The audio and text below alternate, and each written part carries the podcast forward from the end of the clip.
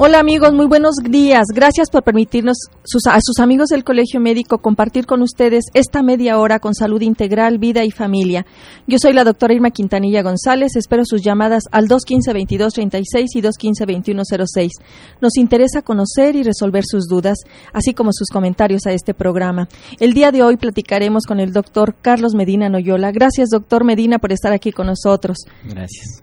Él es médico cirujano egresado de la primera generación de la Facultad de Medicina de la Universidad Autónoma de Querétaro.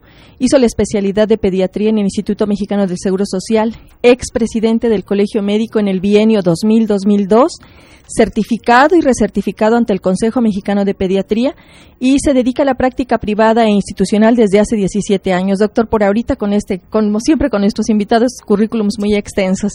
Doctor, nuestro tema de hoy muy interesante, enuresis. ¿Qué, es la enuresis, doctor, para que nuestro público la identifique? Porque muchas veces tenemos este problema y no sabemos de qué se trata. Sí, doctora, buenos días y muchas gracias por la, por la invitación y con estos temas que son de evidente importancia para toda la población y despejaremos todo, todas las dudas de lo que es la enuresis. La enuresis es la descarga nocturna de orina eh, así se, se define, en mayores de 5 años, o sea, niños mayores de 5 años y más de 4 veces al mes. O sea, eh, si es un niño menor de 5 años, no, no podemos definir que sea un niño enurético. Eh, habitualmente un niño controla esfínteres, entre un año y medio y tres años de edad. Las niñas más tempranamente puede ser hasta eh, después del año. Esta enfermedad, o sea, este problema, eh, se define así, niños mayores de 5 años que descargan orina, o sea, que se orinan en la noche, más de cuatro veces al mes, ¿sí? Es lo que llamamos la enuresis. Bien, doctor, nos dice que después de los cinco años, ¿a qué, ¿a qué edad deben iniciar el entrenamiento para el control de la orina los padres? Eh, en realidad eh, esto es variable y, de cultura a cultura eh, va, va cambiando, pero en nuestro país, en México, el control de esfínteres debe de iniciarse después del año y tres meses de edad. Ah, después de los 15 meses de edad puede iniciarse el entrenamiento y sobre todo niños que, que son, son llevados a guarderías. Es mucho más fácil el, el control de esfínteres. Cuando están en casa que están solos y que no pues no hay mayor eh, cuidado en este aspecto pues controlan los esfínteres más tardíamente. Pero eh, nunca debe de sobrepasar eh, un control de esfínter diurno, diurno, más de los tres años y nocturno más de los cinco años. Perfecto. Y este entrenamiento debe ser muy gentil, muy cordial de parte de los padres, porque los entrenamientos a través de la presión influyen en los niños negativamente, ¿verdad? Lo van a percibir como un castigo, como una forma en la que en la que ellos los va a angustiar también. Sí, claro, cuando hay agresiones porque no controlan los esfínteres, cuando son comparados con otros niños, cuando son exhibidos con otros niños, eh, pues esto condiciona mayor estrés y ese estrés pues va propiciando que el niño no pueda en más adelante tener este control de sus esfínteres. Doctor, ¿y qué tan frecuente es este padecimiento? Se, se menciona que hasta el 10% de la población mundial padece de enuresis. Altísimo. Altísimo.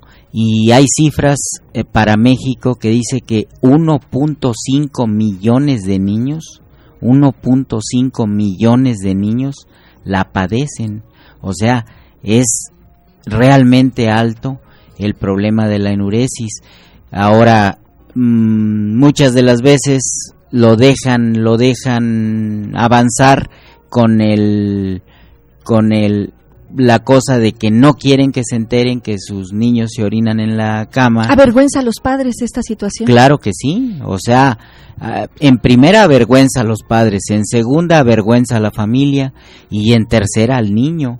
Y cuando el niño, eh, sus amiguitos, sus compañeros de escuela saben que se orina en la noche, pues son burlados, son avergonzados, eh, Su autoestima se ve muy afectada. Muy afectada la autoestima de estos, de estos niños y a veces les queda el estigma para toda la vida de que se orinaban en la, en la cama en sí, las noches. Sí, sí, como todas las etiquetas, ¿verdad? Qué, qué malo, qué malo que, que no aprendamos a respetar también esa individualidad y atenderla oportunamente, porque debemos considerar que es una enfermedad, es un padecimiento que debe ser atendido y que, y que es curable, doctor.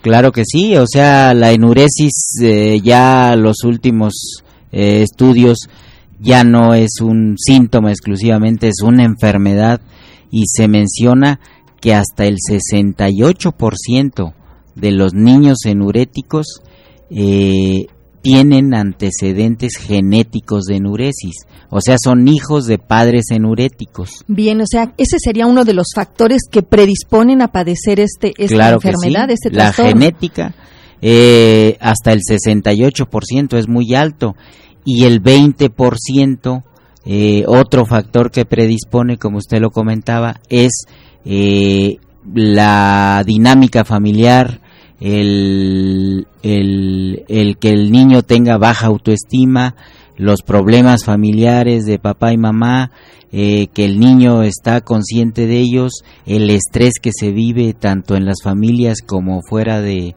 de ellas, en la vida diaria, las escuelas eh, están pues forzando mucho a los niños, cada vez los programas escolares son mucho más amplios y, y el niño está, vive estresado.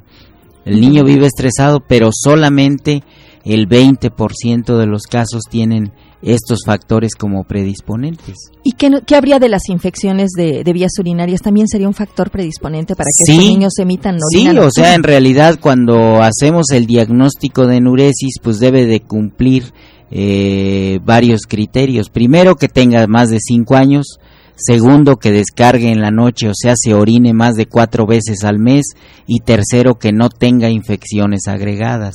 O sea, un niño que, que se orina, pues puede ser porque traiga una infección urinaria. Entonces estamos obligados a hacerles un estudio de examen general de orina, una biometría para ver de que no haya infecciones urinarias y si no las hay y el niño está orinándose, pues se define que es un niño enurético.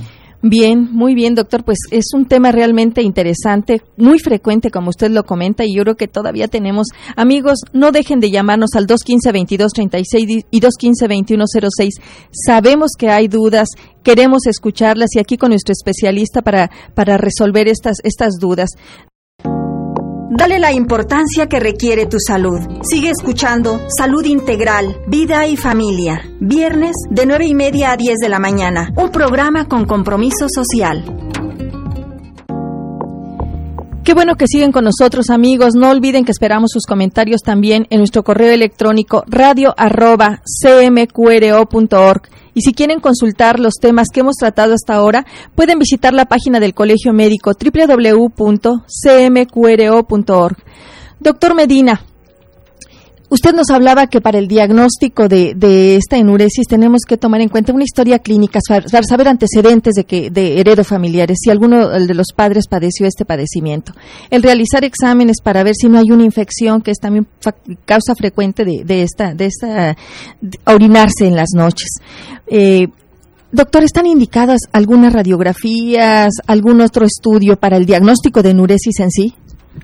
Mm, no, o sea, para hacer el diagnóstico de enuresis, eh, pues realmente que cumpla con, los criterios de, de la definición. Se estaría indicado un ultrasonido renal o una radiografía de, de riñones, que sería una urografía excretora, en caso de que el niño tenga más de dos infecciones urinarias o la niña, estamos hablando en, en, en general. En general. Claro. Eh, y y esta, esta patología, esta enfermedad, aquí aprovechamos para mencionar que es mucho más frecuente 5 a 1 en los niños que en las niñas. ¿A qué se deberá, doctor? Eh, pues la explicación que se da es de que el, el niño, el varón, eh, tiene, mm, o sea, su personalidad de, de niño puede ser más estresable y los padres lo pues lo acosan un poquito más y la niña eh, tiene de como niña eh, ya genéticamente también un control más rápido de los esfínteres. Es lo que nos comentaba, que las mujeres controlan mm, sí, la mujercita, la niña controla esfínteres entre el año y el año y medio y los niños entre el año y medio y los tres años. O sea, eh, va un año de diferencia casi en los controles de esfínteres. Digo, salvo sus excepciones. Habrá mamás que digan, no, mi niño controló esfínteres al año. Al año, claro. Pues qué bueno, ¿verdad? Claro. Pero en la generalidad, eh, esto es lo que se da. Doctor, ¿en qué consiste el tratamiento de la enuresis? Bien, eh, ya tomando la enuresis como una enfermedad, que, que lo es, ya habiendo hecho el diagnóstico y como usted decía, eh, la historia clínica, valorar si hay o no antecedentes genéticos en la, en la, en la familia de ese niño enurético, si el papá, si el abuelo, si el tatarabuelo, porque hasta cinco generaciones puede está repercutiendo puede estar repercutiendo. Y eh, ya una vez hecho esto, habiendo descartado que no haya infecciones urinarias, que no haya malformaciones en la vía urinaria, eh, el tratamiento, eh, si el 20% tenemos factores que producen estrés, dinámicas familiares, pues en dos debemos de hablar primero con, con los padres, con la pareja, eh, ver la dinámica de esa familia, porque ahí controlamos el 20% de los casos. Claro. Pero la gran, la gran mayoría, que son el resto, el 80% de los casos, estos niños tienen un, deficiencia de hormona antidiurética. Entonces, al haber deficiencia de hormona antidiurética, pues eh, tenemos que eh, dar tratamiento médico. La hormona antidiurética es la desmopresina, ¿sí? Y afortunadamente ya tenemos el medicamento para aportarle a estos niños en las noches hormona antidiurética y la mejoría pues es evidente eh, en forma, si no inmediata, sí en la primera semana de tratamiento.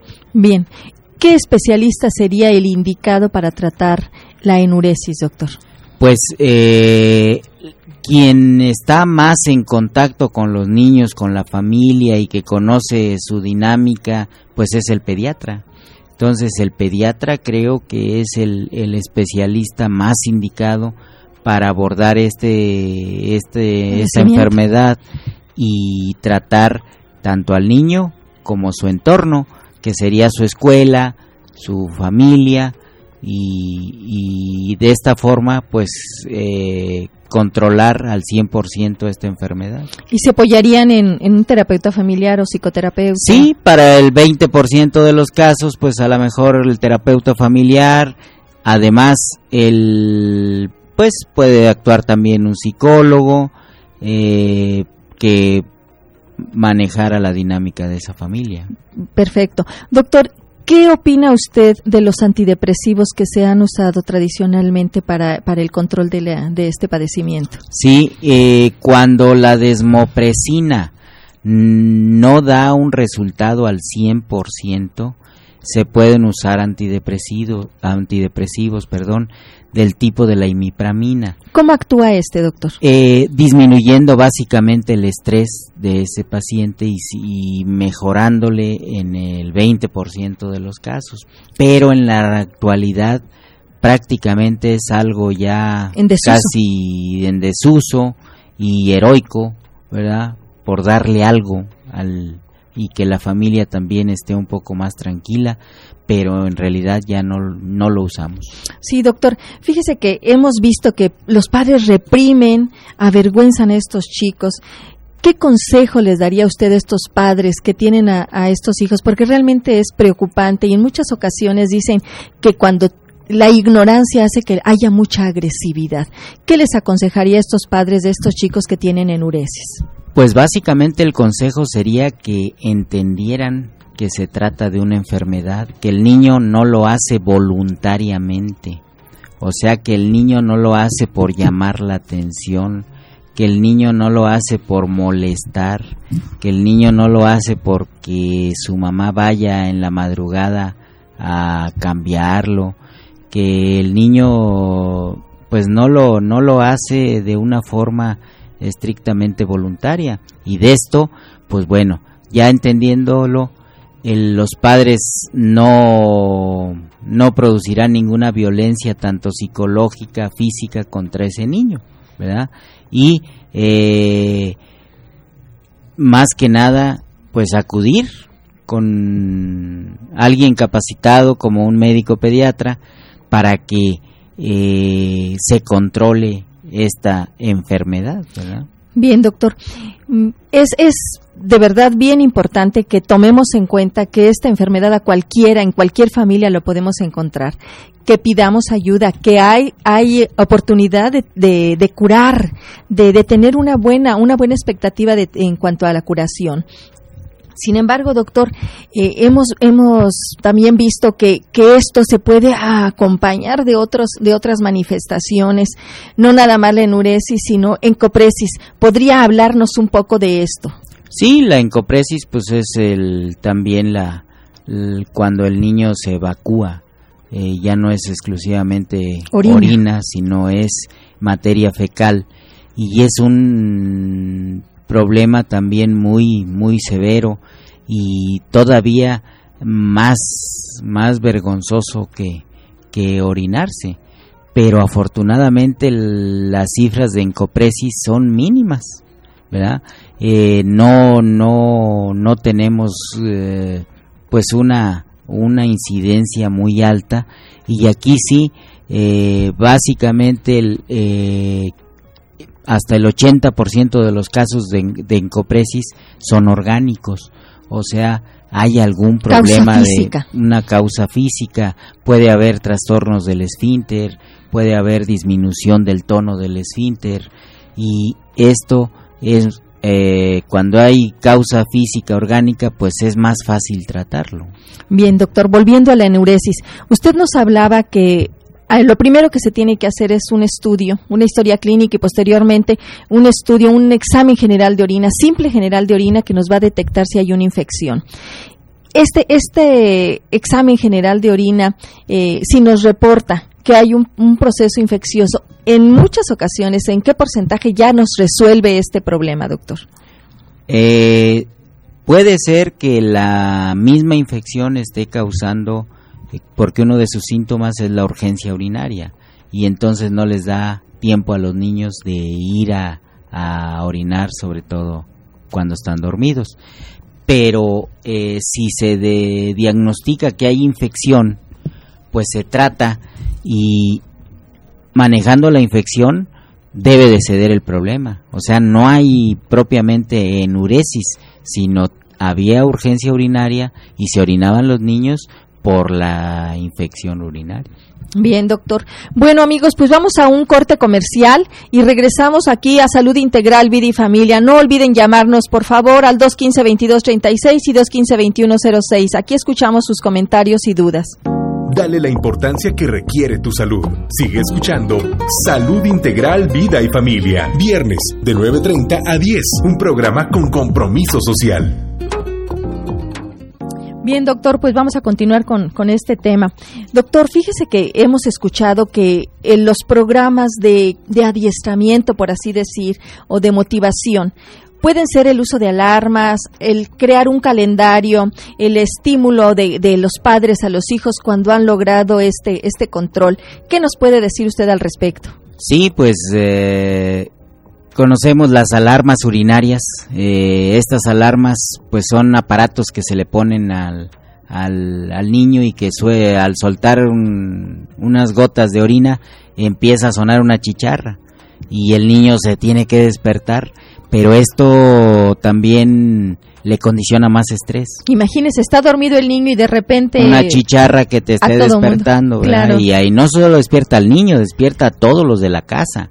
Eh, y este estrés pues va produciendo más problema y por eso pues eh, esto también es un, un acto que ya eh, pues a decisión del, de la familia, ¿verdad? Y lo otro del calendario. ¿Se ha visto resultados, doctor? Se utiliza, se utiliza para que el niño también esté consciente de que cuántas veces se está orinando, porque este, se tiene que despertar. Bien. Y lo tienen que llevar al baño. Y lo del calendario, pues sí, eh, irle marcando ahí con puntitos rojos, con puntitos azules, el día que... Con caritas felices. Sí, el día que se orina pues tiene su punto rojo, el día que no se orina pues tiene su, su puntito verde y, y esto pues el niño le va aumentando su autoestima.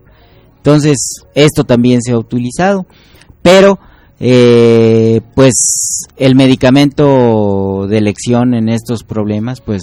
Eh, la desmopresina que es que es la la, la hormona antidiurética. Y pues eh, hay un estudio de Inglaterra que en niños enuréticos y en familias con niño enurético dice que se gastan 30 mil pesos ya traslapado aquí a México 30 mil pesos anuales en aumentar lo que sería lavandería, pañales, eh, gastos de alarmas, gastos de médicos, gastos, o sea, sin contar el medicamento. Mensuales.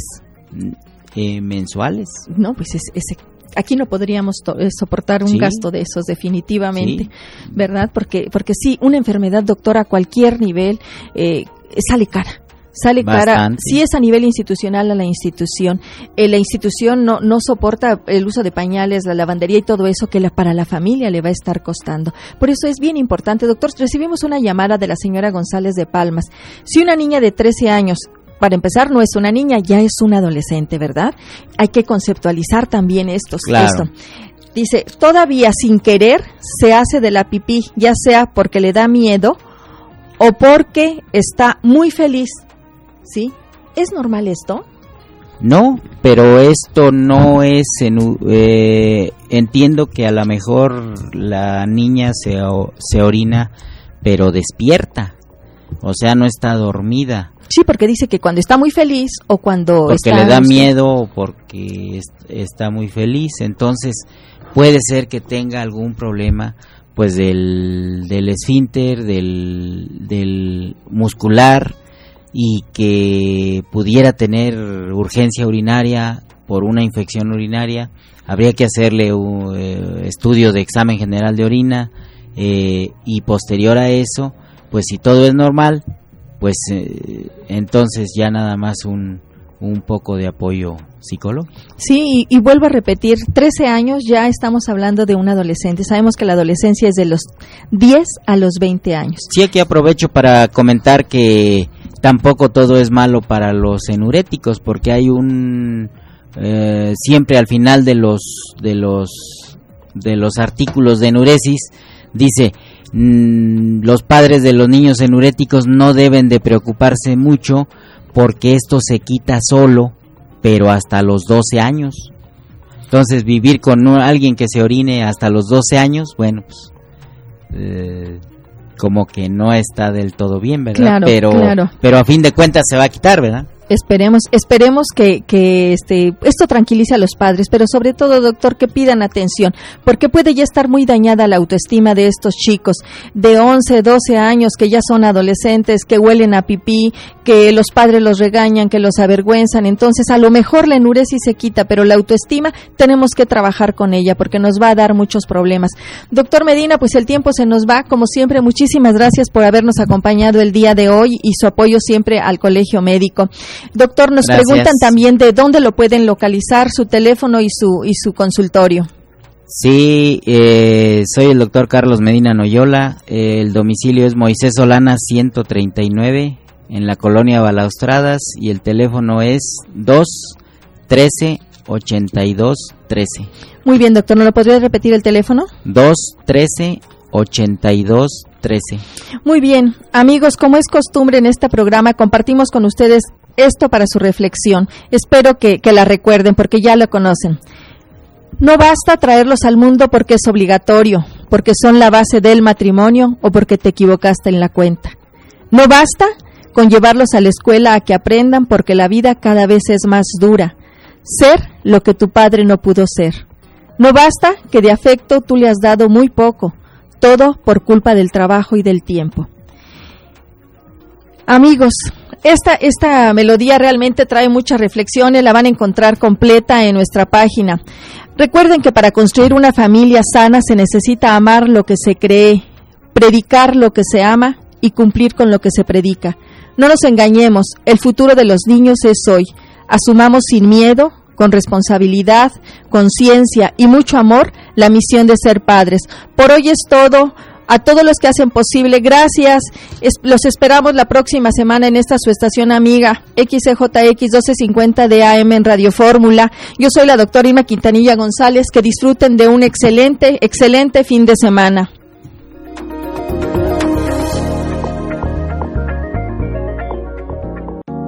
Agua Victoria presentó Salud Integral, Vida y Familia. Medicina que se oye bien.